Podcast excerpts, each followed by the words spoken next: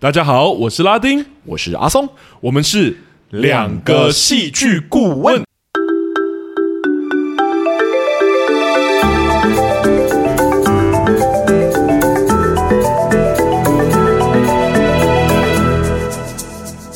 哟，大家好，欢迎回来我们节目。嗨，这一集 阿松，有准备好了吗？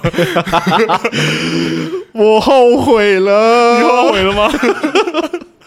我真的很后悔，真的是怕鬼片的人就不要去挑战什么鬼片，妈的！所以你真的觉得它有恐怖？超级可怕！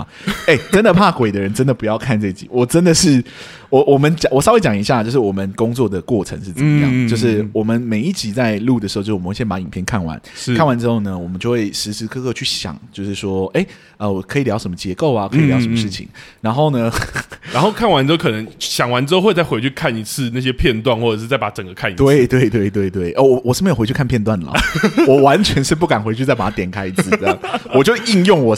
模糊的记忆力要硬要录这一集，但是就是这过程中我们要做很长的思考，然后有时候晚上骑车回来就想说，哎、欸、哎、欸，我们下一集要录什么啊？对，我们要录咒，然后我就不小心就开始想就咒的情节，然后我就会很害怕，我就说，现现现现，不行不行，我这件事情要在白天做，我要在白天想这件事情。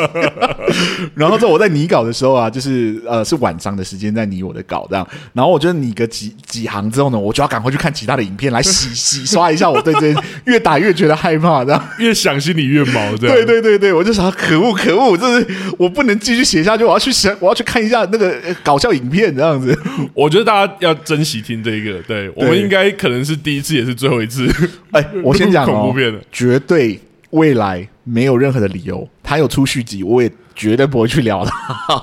啊，如果有一部国片，对，就是超级爆红，然后恐怖片，然后说全台湾，然后他得奥斯卡奖。得奥斯卡奖？你告诉我奥斯卡什么时候鬼片得奖过？所以很厉害啊！你在那边乱讲话。他如果得奥斯卡，我就看怎么样？我我敢赌，我敢做这样的打赌。对，没有，我觉得这蛮有趣的啦，而且我觉得这一集录的也很开心。但我觉得在开始之前，我还是要先郑重声明一下，是是是，我觉得拉丁并没有爱看鬼片，对我其实只是比较敢看而已，但我还是吓得很很不轻。对 我，而且我们在重看一遍的时候，基本上我声音有放出来，我女朋友是完全不敢看鬼片的，她在旁边真的是毛到一个爆炸。然后我们两个那个声音比较大一点，我们两个一起跳一下。我我必须说，我非常的庆幸我是用 Netflix 的平台看啊，你知道吗？因为我就可以把音量降的非常非常的低，这样。然后呢，我降的非常低的时候，我还是全程捂着耳朵在看，因为我随时因为那个音乐选择、那个声音的营造，真的太恐怖了，真的。对，然后呢，我为什么 Net 用 Netflix 看很好呢？就是因为电视版的 Netflix，你只要按往前，它就会跳出所有的画面，就是接下来几个可能会出现五秒之内可能会出现的时候画面。所以我觉得很危险的时候，我就先打开，然后我去看一下后面有没有很吓人的画面。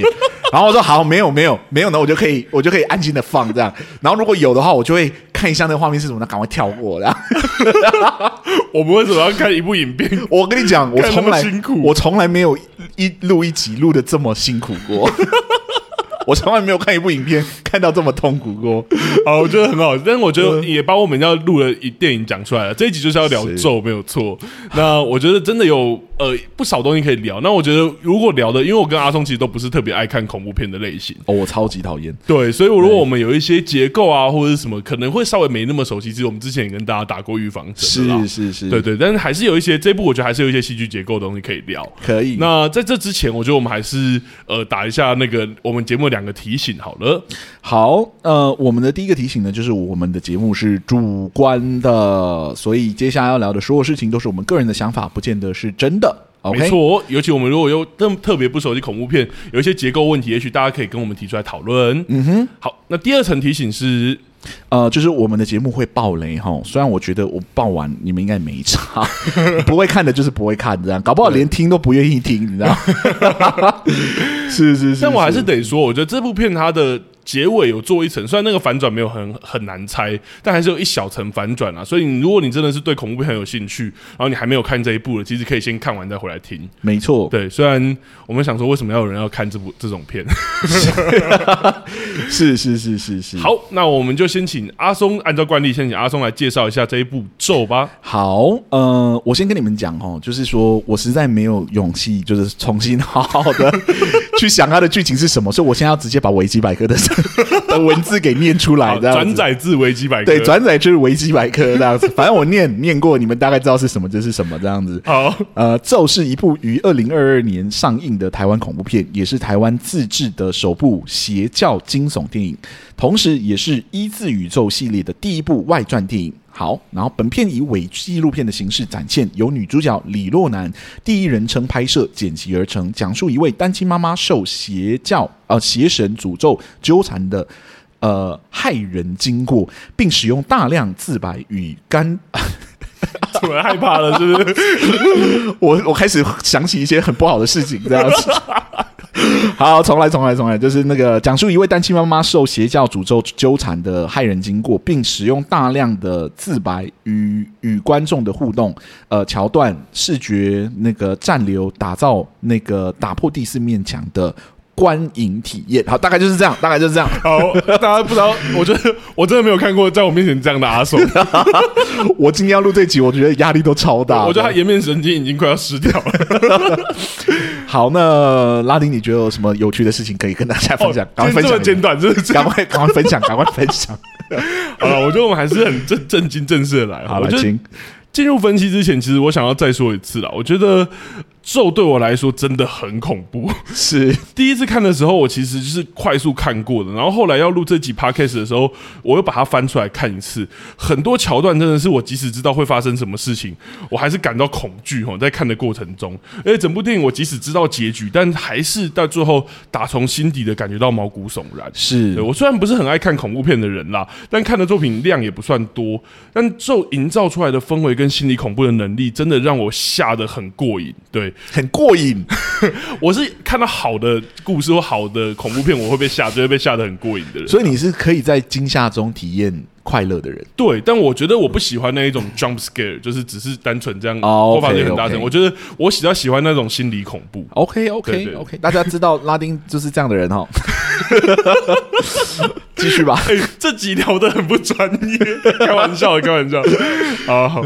那整体来说，呃，我觉得这还是要归功于整部电影的戏剧手法选择啦。哦哈，如果看过咒的听众，还有包括刚刚听完阿松的解释，其实应该都知道，这部电影采用了这一二十年很常被用在恐怖电影的叙事结构，也就是实录型，或者说比较常听到的是伪纪录片的这种叙事结构。是是是，这是一个很特殊的拍摄手法。没错，那这种实录型或者是伪实录的叙事结构呢，指的是电影试图营造一个幻觉，吼，也就是观众观看的这个镜头或这部电影啊，其实。是剧中人物借由摄影机或 V 八所拍摄出来的结果，营造出一种伪实录，就是假的实录的效果的临场感。没错，没错。为了这种，为了营造这种效果呢，电影通常呈现摇晃的画面跟运镜啊，还有混乱的灯光跟布景，以及角色会意识到镜头的存在，甚至不断的看着镜头，不避讳直接看镜头或者跟镜头说话。嗯、那这种结构的好处其实很显而易见哦，就是会带来很强烈的代入感。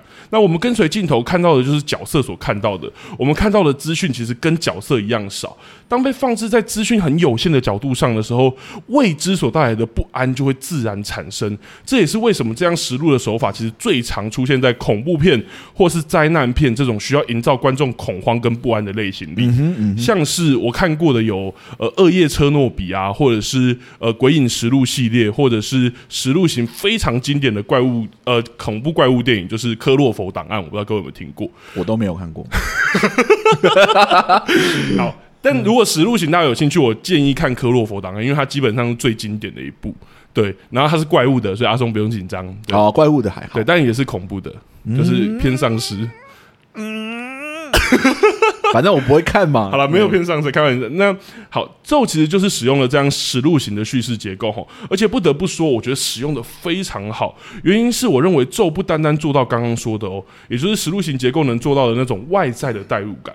其实我觉得他还做到了更强烈的是内在代入感这件事情。嗯、对，那我先进入内在代入感之前，我还是先夸一下他的外在代入感好了，因为我觉得也做的真的很好。来，对，呃，他很好的利用了类似手持镜头那样狭窄的镜头哈，也就是就是极度限缩我们的视野，让我们跟角色看到的几乎一样，甚至是比角色的还要少，就是看到的还要少。例如说，电影前半段那个家中突然停电的场景。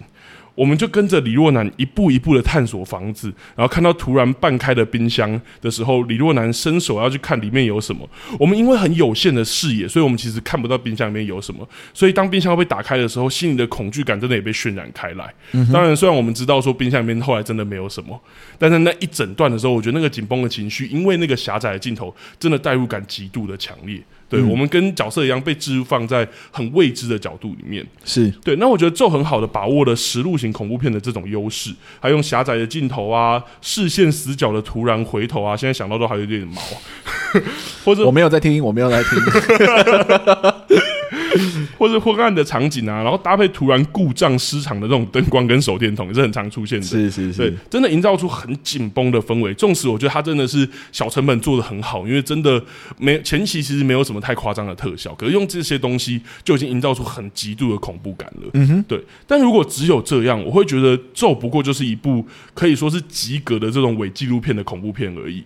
但他之所以我觉得他引发那么多的讨论，甚至让看第二次的我都能够打从心底感到恐怖，我觉得就是他成功营造了内在代入感这件事情。对，一般的实录型恐怖片会用这种伪记录啊，或者伪实录的方式，营造这一切可能真实发生在世界上的某个角落的这种幻觉，而观众就好像获得一个机会，可以窥探这个机密档案或者是呃灵异录像的人这样。像例如说我们前面提到的《恶夜车诺比》，就是在讲说哦，车诺比其实。呃，发生突变了之后，你会害怕吗？没关系，讲。我害怕，我就把我就把耳耳朵遮起来了。对，就像《二叶车诺比》其实在讲说，哦，也许车诺比发生核爆之后，其实里面有很多突变的怪兽，然后其实只是被政府呃封闭起来而已，有很多丧尸，但只是被政府封闭起来。所以那一个档案进去里面玩那个档案，其实政政府的一个机密档案，嗯、只是不小心被播放到戏院里，所以营造出好像真实发生。丧丧尸用听的我还好，哦，丧尸丧尸是要用看的我才会害怕。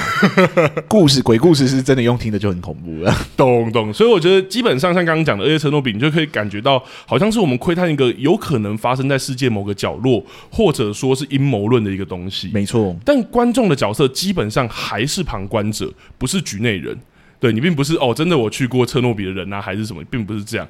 但咒的可怕就在于，在整部电影的一开头就让观众完全的摄入到这个故事里面，成为剧情的一部分，因此营造出胜过一般实录型恐怖片那种很强烈的内在代入感。也就是说，电影的一开始，女主角李若男对着摄影机说话，她说。你相信祝福的力量吗？嗯哼，对，当然我们后面都知道这是一句谎话。对 对，但这里的你，也就是说话对象，便是看着这个录像的所有人，也就是此刻看着电影的所有观众，也就所以接着李若男开始对着镜头解释祝福的原理，以及带着观众看看祝福的图案啊，念着祝福的咒语。这个小小的开头其实起了非常关键的作用哦，因为除了我们之前提到的打破第四面墙之外，让观众也进入故事里，它更暗示了一件事情，也就是这段录像是李若男有目的的拍摄，嗯，并且有意要给社会的大众，应该不是社会大众，给我们这些观看电影的人、作死的人看的，他有说话的对象，对，因此电影从一开始便种下了一个疑问的种子，也就是在观众心里种下一个疑问。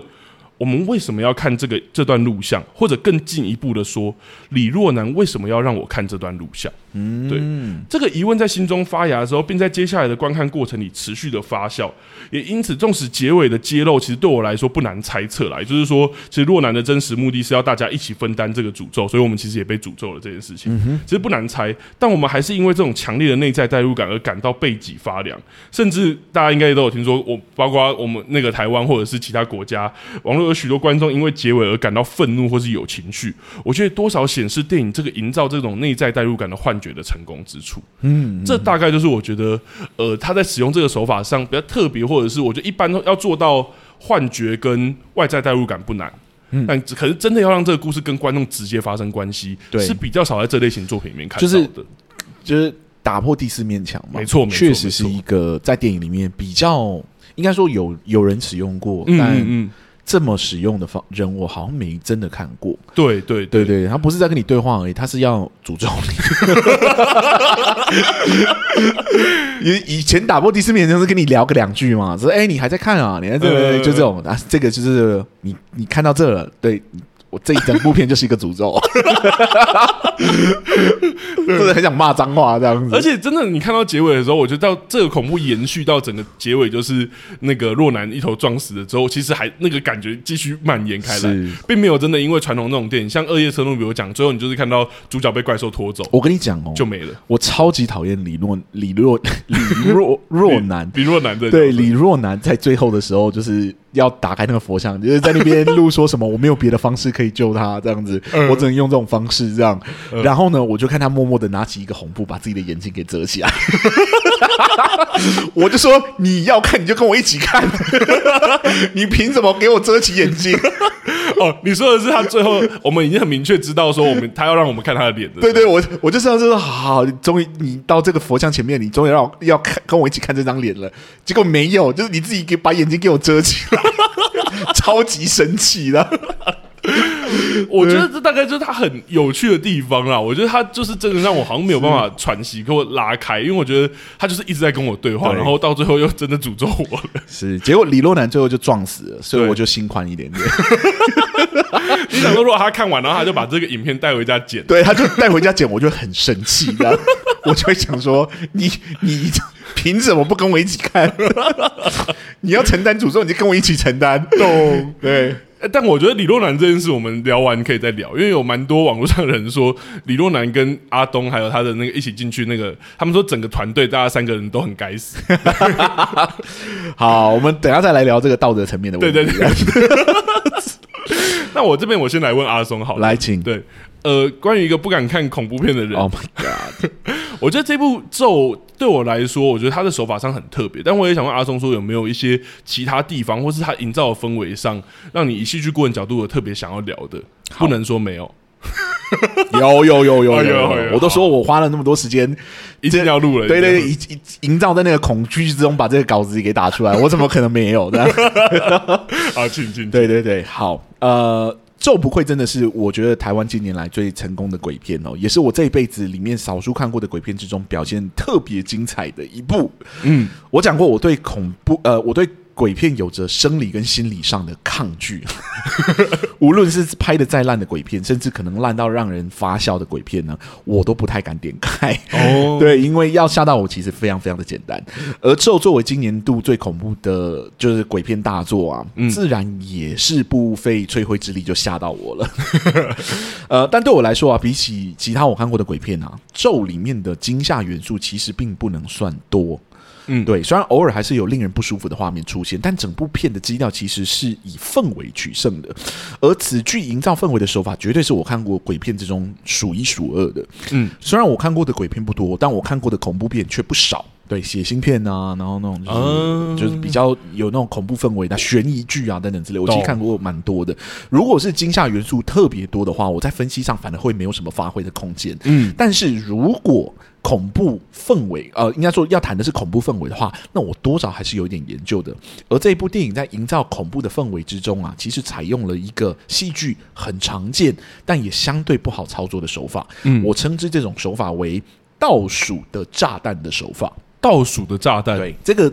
戏剧结构概念呢、啊，在其他的地方应该会有不一样的名称，嗯，但我想要用这个名称取它，所以我就 我就以此命名了哈。懂呃，有许多人认为呢，在戏剧之中要营造恐怖的氛围，最基础的元素就是要有惊吓的元素。嗯，但就如同我们曾经在反教那反校那集有提到过的，就是没有建立在故事的规则或脉络上的惊吓元素，好比反校中的女鬼是很容易失效的。嗯，即使观众会被短暂的吓到，但这种惊吓并不会累积，反而会因因为故事逐渐的推进啊，而逐渐被忽略掉。嗯，这一点咒就做得非常非常好哈。此剧中的所有惊吓元素都是建立在故事的脉络上面，以至于观众如果想要把故事给看懂，他们就不能跳过那些惊吓的元素。对，就单论这一点来说呢，真的是操作的非常非常好，有非常有效。所以呃，但是就像我前面所说的，咒的惊吓元素其实不多。啊、呃，明显有意要吓观众的画面，应该不到五个吧？呃，如果我数错了，请原谅我，我实在没有勇气再把它打开一次，然后去数它到底有几个这样子。呃，当作品的惊吓元素不多的时候啊，就意味着惊吓元素之间的间隔会拉长嘛。嗯，而要在那一些间隔之中维持住那份悬疑感还有压迫感，直到下一个惊吓元素出现的时候呢，就变成这部作品一个很大的挑战。而就如同我上面所说了，此剧在这一方面做的极好。因为他们善用了一个倒数的炸弹的戏剧手法。嗯，所谓的倒数的炸弹的戏剧手法呢，是指在剧情的铺排上安放一个不安的元素，但却刻意不引爆他的手法。哦，借此营造一个极为不安宁的氛围，骚动观众的情绪。此手法的特色呢，就在于它把重点放在整体的过程，而非爆炸的结果上面。因此，它又非常适合需要长篇幅经营的情节。因为它可以将观众的专注力维持在一定的高度之上，嗯，而这个手法要成功啊，基本上有两个很重要的重点吼。第一个就是炸弹本身要是明显的。嗯，而且必须是危险的。所谓的危险呢，是指观众可以意识到，如果这颗炸弹爆炸了，将会有严重的后果。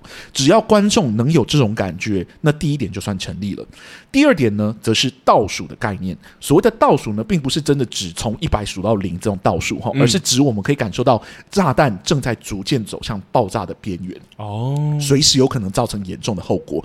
那么倒数的。概念也就算成功了。如果你有让观众感觉到，哎，那个爆炸好像那个炸弹好像快要炸了，好像越来越近了。对对对对，这两者呢，其实缺一不可。只有两个同时存在的时候呢，倒数的炸弹的手法才算真的成立。吼，嗯，我用一个很简单的概念来比喻给大家听，不知道大家有没有看过走钢索的人的马戏桥段？哦，钢索呢就是那颗炸弹，而走在上面的人呢就是那个倒数的元素。吼，如果空有钢索。可是上面没有没有人，那钢索就只是钢索而已，其实没有什么看点。对对对，对，如果有人走在上面，可是钢索离地只有十公分啊，那也没有什么人会在意谁走在上面，对不对？对，对，对，只有当危险的钢索跟走在上面的人同时存在的时候呢，这个倒数的炸弹的效果才会真正的显现出来。而我必须说，咒的钢索还有人都选的极好哈。嗯，为何咒能一直维持在一个极高的压迫感，直到下一个元惊吓的元素出现呢？因为它每一个场景之中都会安放一颗令人感到不安的炸弹，并且透过角色的行为去进行倒数的行为。哦，我就举剧中两个较为明显的例子好了。第一个是朵朵与看不见的坏坏，还有第二个就是破坏特工队与被封印的地道这个这个事情哦。嗯嗯嗯，我很想就停在这里，因为我实在不想要去回忆那两个片段。但是为了我们广大的听众，OK，我就稍微解释一下，呃，个别事件里面炸弹跟倒数的元素为何好了。嗯，首先是朵朵看。不见的朵朵与看不见的坏坏，好不好？在这个场景之中呢，主角若男将朵朵带回家之后呢，发现朵朵开始对着不知名的空气呼喊“坏坏”的名字，并指着天花板要他赶紧赶紧消失。嗯，这里的炸弹呢、啊，就是那个不存在的空气，因为我们坏坏在此刻呢还没有具体的形象。嗯，所以它并不是惊吓的元素哦。对，可是朵朵的童言无忌又仿佛它有一定程度的真实性。嗯，因此我们就开始感觉到整个空间的危险氛围。而此刻呢，如果妈妈就带着朵朵离开那间屋子去庙里拜拜啊，或许危险的氛围就会稍微下降一点。嗯，但是剧情呢，却刻意安排妈妈为了安抚朵朵的情绪，因此提议要将这个坏坏给带出家里，并且。逐渐靠近朵朵所指出来坏坏的位置，并并伸出手表示要把坏坏给牵出房间。这个举动呢，就是一个倒数的行为。角色正在靠近那个很明显像是危险的位置，并且做出了我们知道鬼片中一个极度危险的举动。即使这个场景呢，只是一个妈妈伸出手去抓空气走出房间的过程呢，最终哎，好像也没有发生什么事情的一个情节。嗯、但是这整个场景的压迫感却极度的凝重哦，尤其是女儿还一直在身边指示妈妈该怎么做。对啊，说的跟真的一样，你知道吗？我真心那个时候是完全不敢看下去的。这就是一个很成功的倒数炸弹的手法嘛。好，如果没有朵朵看到坏坏的炸弹事件，那妈妈的举动就是一个没有脉络、没有故事的行为，对不对？嗯嗯嗯，如果他就是伸出手去抓那个空气，嗯、我们就觉得他是个怪人哎。如果朵朵有看到坏坏，可是妈妈没有靠近那个危险，那此景的倒数也不会开始，嗯、我们也不会开始感到紧张还有压迫。所以这个炸弹的手法要成立，必须两个同时存在，啊、对吧？嗯嗯。好，我们再来说说，就是破鬼特工队还有被封印的地道。好了，呃，在此我就不要多赘述，因为那整个村庄就是一个大炸弹。无论是一开始的拜拜啊，到后来的蟾蜍啊，然后到最后的地道发现前面倒下的女孩啊，还有听到地道里面小孩的哭声啊，每一个暗示都极度的危险哦，极端的危险哦。你知道你自己在鬼片之中就不要去理那些原著了。呃，在这里呢，必须要夸奖一下剧组，整个村庄的氛围营造的超级好，复古风的建筑物、诡异的手势啊、奇怪的壁画，还有超级诡异写在身体上的那些文字等啊，无一不在向观众暗示着这其中的危险，加上这个又是一个倒叙的手法，然后这个手法有多强大，相信我们的老听众都知道了哈。嗯，因为观众先知道这旅途中会死两个人，所以这里的每一个元素都起了很大的加强效果，最终集结成一个超级大的炸弹。我们知道这一切都非常危险，但就像我们前面说的，如果这个炸弹没有倒数的话，那这一切就没有意义了。所以此剧。最聪明的地方呢，就是安排了一群有勇无谋、死不信邪的破鬼特工，一路的深挖这个村庄的秘密，直到他们抵达地道前面，我们都默默的渴望着这一群人能回头是岸，希望那个炸弹不要再倒数下去了。是，结果没有想到，他们因为听到孩子的哭声后呢，就一脚踹开踹开了那扇门，走进地道之中。Oh my god！最终的结果可想而知，哈，就是呃，就进去了两个人，出来了一个人，然后那个。人还发疯了，整个过程都让人觉得极度的压迫还有不舒服。即使直到他们进到地道之前，都没有真的发生什么惊悚的元素。嗯，但是因为这个炸弹已经开始倒数了，所以观众的情绪自然也被不断的骚动到了一个极致。这就是倒数的炸弹极度厉害的地方哦。嗯，虽然我们只举了两个例子，但在这部这部电影之中，其实充满着这样手法的痕迹。几乎每一个场景都有一颗炸弹在倒数着，让观众的不安可以一。是维持在一个高度之上，这也是为何咒没有太多惊吓的元素，仍然能成为近年来最恐怖的作品之一，因为它将整部片的恐怖氛围维持在那个上面。而他们没有呃，他们会成功的原因，正是因为这个倒数的手法操作的超级好。嗯嗯嗯。在此呢，我补充说明一下哦，倒数的炸弹其实不是鬼片的专利啊。哦，我对这个手法很熟悉的原因呢，是因为它其实是写实剧很常见的手法。对，吵架的夫妻、不和的家庭、那即将撕破脸的朋友，在这些情境之中呢，如果要让戏剧张力维持在一个水准之上呢，倒数的炸弹通常效果都奇佳哈，只是在写实剧中如何要用对话找到那颗炸弹，又如何让炸弹开始倒数，对许多的编剧来说都是一个莫大的考验。嗯，真的是一个蛮精致的手法哈。在鬼片、血腥、惊悚或者冒险片之中，这种手法其实比较容易彰显。原因是因为炸弹很好找，也很好开始倒数。嗯、但即使如此啊，要成功呢，还是非常讲究整个情节精密的部署。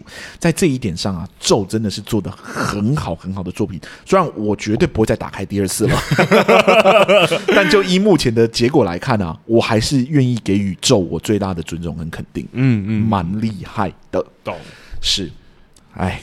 哎呀，你你有没有其他要补充有关这个炸弹？你今天问问题都 好了，有了。我觉得确实是这今天比较算补充啦，因为我觉得咒整体来说其实还算蛮完整的，是对。但呃，如果说前面夸成这样的话，但其实我并不认为咒是完全没有问题啦。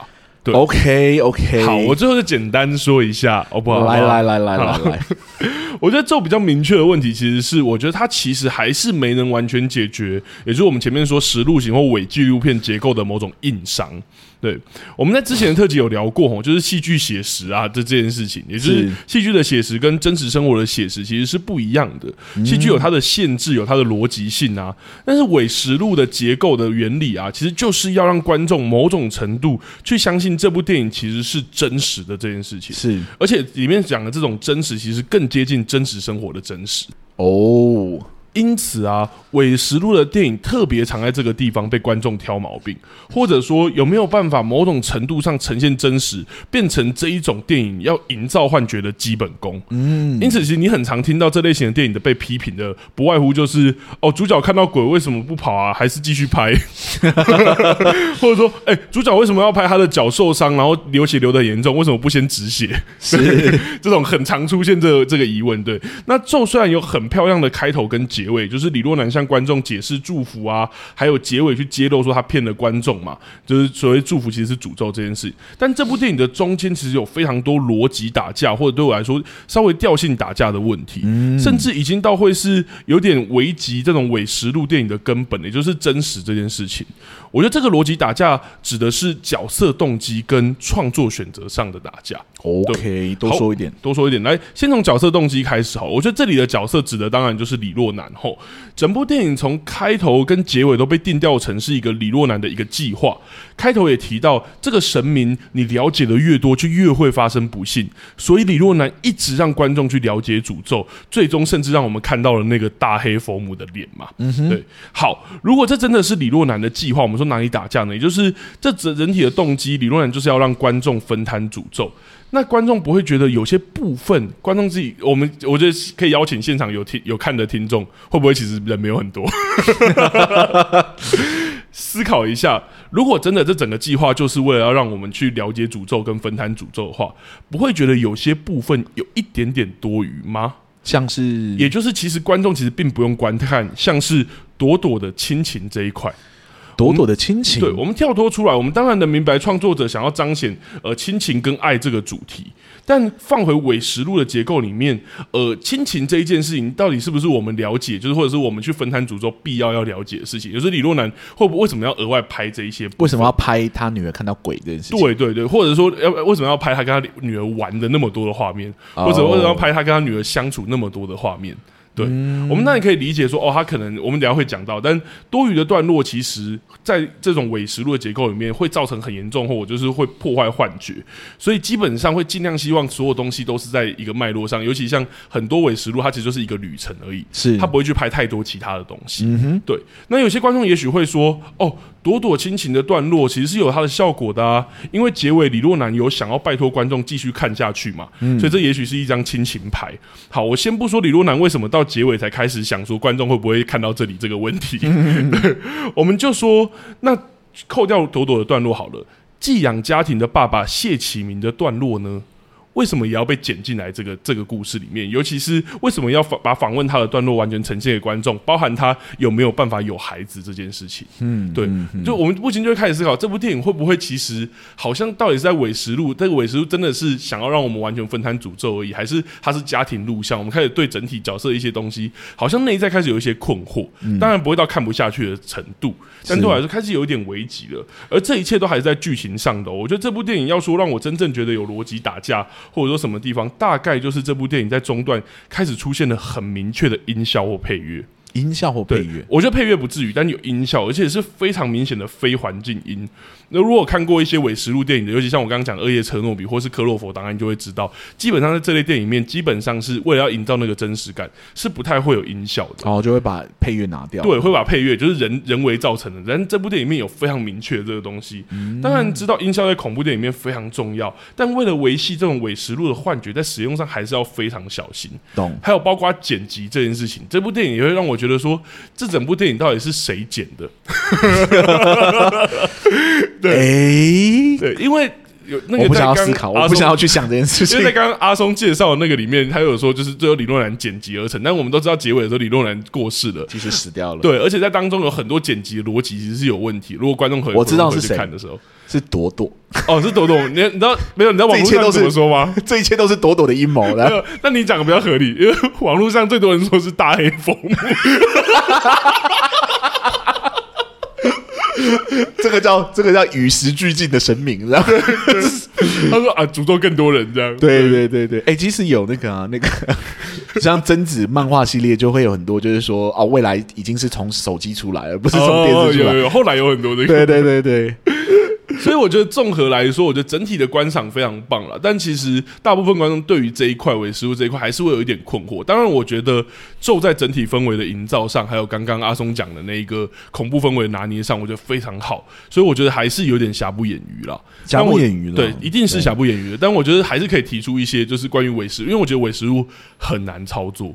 哦，伪实录真的是蛮难操作的一部片，呃，一种一种片种这样子。是是是，但我自己看过几部，我真的蛮喜欢的伪实录片，都跟、哦、都跟鬼没有关系。我我相信应该也是。对，来来来，我我就不要介绍了，因为我有点忘记了，我只嗯嗯我有点忘记他的片名，但是我记得是一一个爸爸在寻找失踪的女儿的故事。哦，对，然后他全部全片用就是伪实录的方式录，然后成感觉成本没有很高，嗯，但是拍起来超级好看。懂懂。对，有有兴趣的话，呃，我之后有查到，大家可以来找我，我这边。可以再做介绍，这样子。懂，我觉得基本上一定有很多。那我觉得大概就是讲到这边啦，因为我觉得咒其实整体来说，我觉得创作者蛮知道自己想要什么的。Good for them, good for them 我。我我我就是远端支持这些创作者们继续加油吧，把剩下的那个，他说还有第二部嘛？他有很多，他不是说咒，然后咒有二，然后还有另外几个什么偶啊，还是什么的。嗯，Yeah, Yeah。我可能我可能这辈子跟他们无缘了，这样子。但我觉得还是给予肯定啊，真的是看完其实蛮，我觉得很少看到台湾的恐怖片是我说我会被吓得过瘾的。我通常看恐怖片会被吓得过，因为我看的也不多，但我通常会被吓过瘾，反而是泰国的作品啊，对，是是是是是，会比较让我觉得哦，真的好精彩。但这一次我真的有一种哇，油然而生，恐怖感是油然而生，不是只是一直靠那种很廉价的 jump scare，就像你说的突然的惊吓这样而已。嗯哼嗯哼嗯哼，感觉今天阿松没有很想要聊下去。我觉得我尽量少说话，对对对，好，没问题，我我不要被诅咒的。我可以跟大家讲，我可以跟大家分享一个故事啦，就是为什么我为什么怕鬼片。拉丁拉丁应该已经听过，对我有听过，对对对。但我这边结尾的时候可以跟大家讲一下，就是呢，我妈妈以前在我小时候。对，就是。等下，我想问，这是恐怖故事吗？啊，这不是恐怖故事，这这只是一个有点有点悲哀的故事。我的家人呢，从小的时候，在我很小很小的时候吧，我记得那个时候我可能不到十岁。嗯，对，然后我父母有一点这样想要训练我的胆量，对，所以他们在看鬼片的时候呢，就会带我一起去看。Oh my god！对，然后他们看的鬼片都是。真的很恐怖那种鬼片，对，结果他们那个胆量没有练成，反而就是造成我永久的阴影。大家不要用这么剧烈的方式，就是训练你们自己的小孩。对，不是不是，我觉得那个鬼片分级至少都是十二岁以上。对，就是我真的是很小的时候开始看，然后我我记得我看完之后呢，我一直到我去泰国读书的之呃，我去泰国读书之前，在辽国的所有生活，我大概十三四岁吧。对，才去泰国读书。嗯，我在那之前呢，我在房间睡觉是不敢关灯的。对，我是不会关灯睡觉，而且我洗我洗澡上厕所是不会关门的。对，就是我真心就是超级害怕这件事情，可能因为去去泰国之后是跟室友住，就是有室友，嗯、所以就不能过得那么那个。嗯、对，所以我就忍了一下，想办法忍住这样子。反正至少身边有人陪着我，这样我还可我还可以接受这样子。但我到现在到现在为止，我都还不敢看鬼部鬼片，我完全没办法，嗯、完全不知道怎么享受看鬼片的过程。我觉得会唤醒我太多童年的 噩梦，这样。好，我觉得我们还是要告诫一下哦。如果我们听众了快要当父母即将的，拜托拜托不要这样。那个什么 PG 十三，那个真的是有它的原因。对对对，有原因、有原理的、有原因的，你会造成一些小朋友 哦，没事就没事，但真的有事的就会像我这样子。就到现在，你真的是我光是用想的想一些咒的片段，我都会觉得心理压力很大。真的真的，对我昨天。昨天就是在想那个咒的一些片段的，是因为我在赶稿嘛，在想想要怎么拟这个稿这样，然后在想想想想想到最后的时候，我就我就不敢关灯了，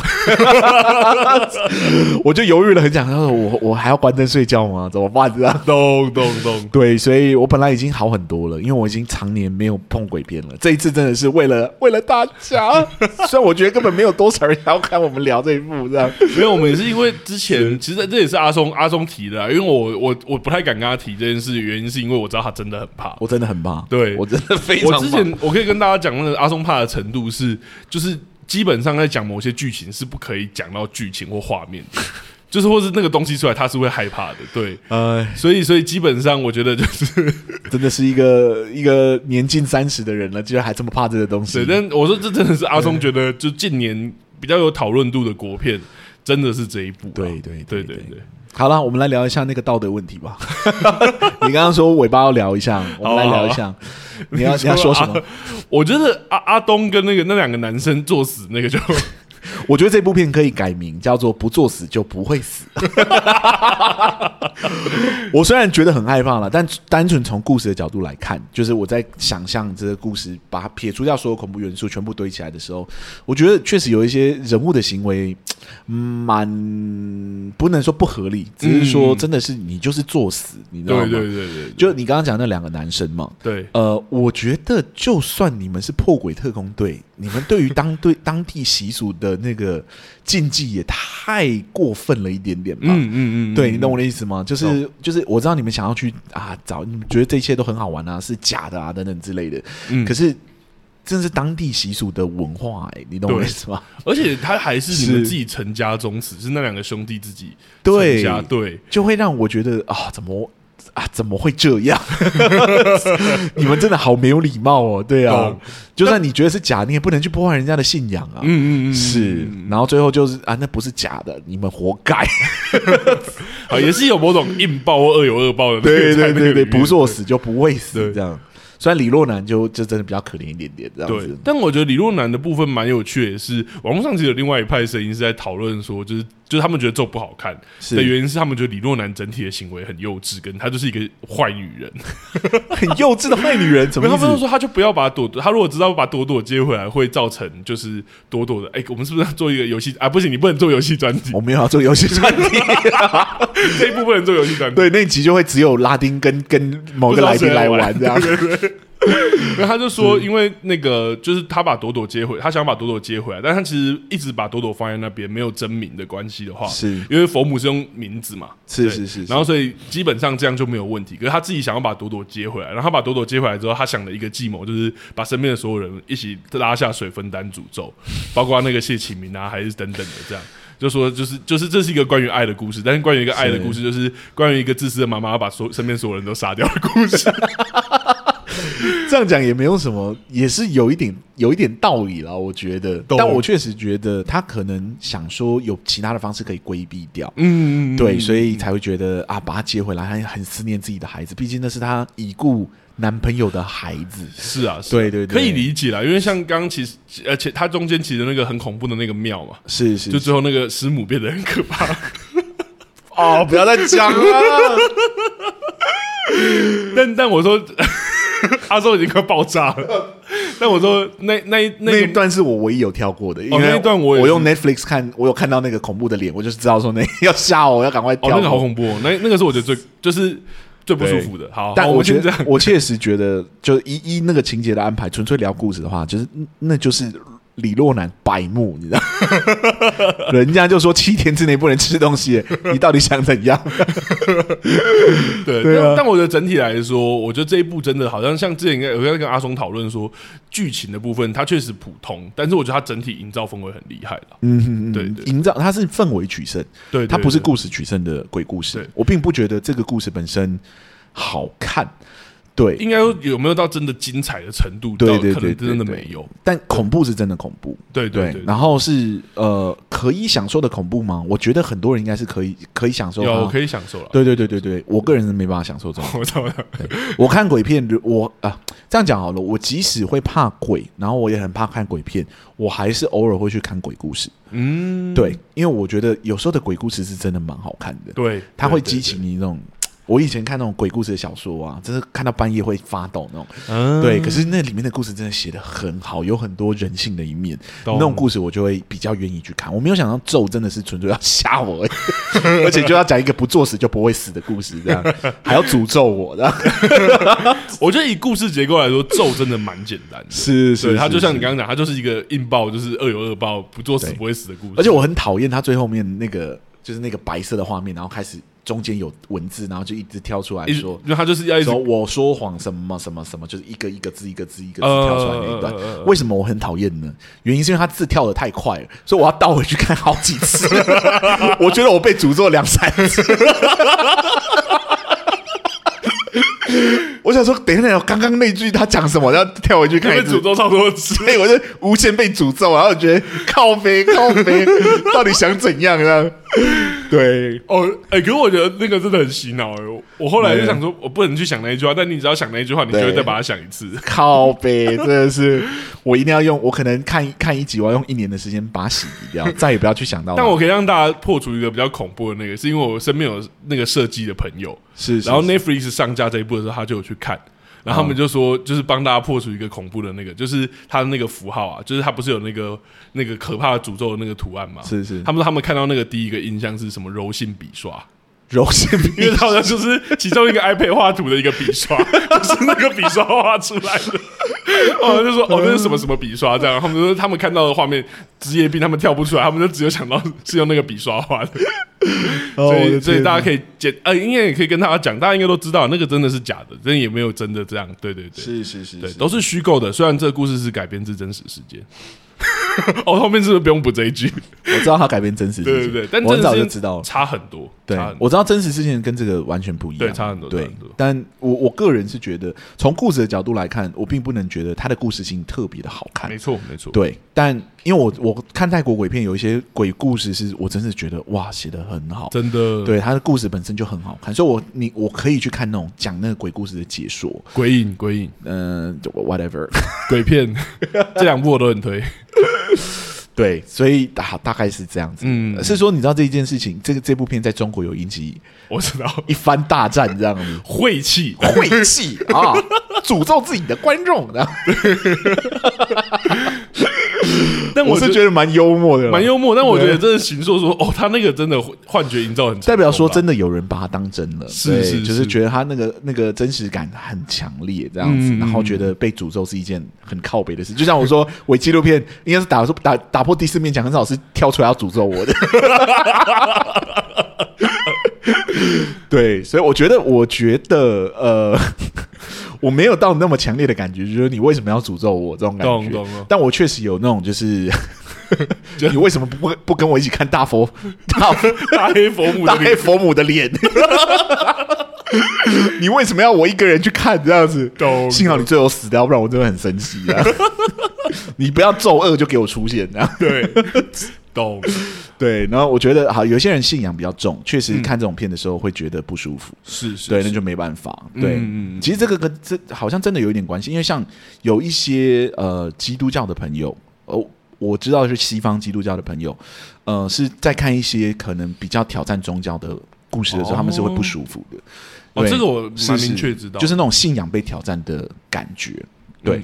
然后咒又是采用了比较就是东方的信仰嘛，嗯嗯，对，所以有一些观众看的不舒服，或觉得哦这太强烈了，太有既视感了，或者觉得好像真的是自己被诅咒了。我 我其实某程 某程度上是可以同理，可以理解的。对对对，只是 去刷人家负评，真的不是一件很好的行为。对，多少还是要认清一下，就是这是假的。对，我们还是很强调我们节目在讲是是是虚构性啊。如果你会。怕这种东西就要学我，就不要去看。嗯嗯嗯嗯，对，或者你不想要被诅咒，你就不要去看这样子。没有，我觉得大家看之前不知道会被诅咒，大家都以为是一个祝福。对对对，好啦，大概是这样子。那我们来聊一下，就是如果要给戏剧顾问的话，你觉得这部剧你会给几个戏剧顾问呢？我其实还是会给零个诶、欸，嗯，我觉得其实他蛮知道自己要什么。然后像我们讲，我觉得故事蛮单纯简单的，是是，是，我觉得其实做的蛮好的。我觉得以就是小成本，然后然后这样博，我觉得他已经做到很多事了，就他很清楚自己要什么，对，然后也做的很好。那问你呢？我会给零个，原因是因为我不想要当他的戏剧顾问。开什么玩笑？我为什么要去当他戏剧顾问？懂？对啊，是，所以真的是因为这样。开玩笑的，就是从另外一个角度来看，我确实觉得这部剧算很清楚知道在自己在做什么，而且他很清楚鬼片的强项是什么。嗯，对于那个氛围的营造也操作的很好，然后那个倒数的炸弹。哦，其实也选的很对，就是他很清楚知道什么东西会让人觉得就是发毛啊，发毛啊，然后可以维持在那个紧张之中啊，嗯、然后倒数炸弹怎么开始倒数，他很清楚知道怎么操作这些的情绪。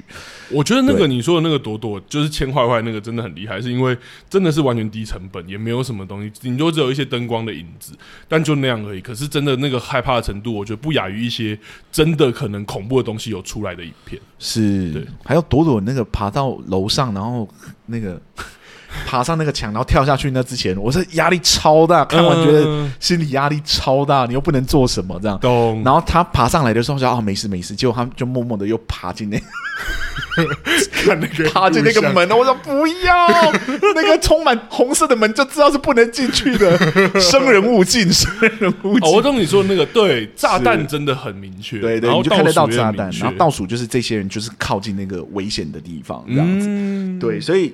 但未来如果有机会的话，我其实是蛮想聊，就是写实剧中如何操作这件事情的。好，我们如果都有作品，一定有是是是是，其实有啦，很多作品都很清楚，就是炸弹要摆在桌上，然后你知道说这颗会引爆，然后我们来谈判和我们来聊的这个结构，其实是很多作品都会出现的。嗯，对，但大家不会用这种方式去形容它。懂对，因为这种是高压型的作品，就是高压的戏剧结构。嗯，对，所以除非你要处理高压的情境，不然其实你不见得会去制造那么那么压迫。对，你不会轻易使用这个手法。因为炸弹，如果你真的感受到了危险，你就想象你今天桌上真的有一个炸弹，不是轻松的想象哦，就是炸完之后你内内脏会炸裂，然后流出来那种，人就一一半截飞到外面去那种。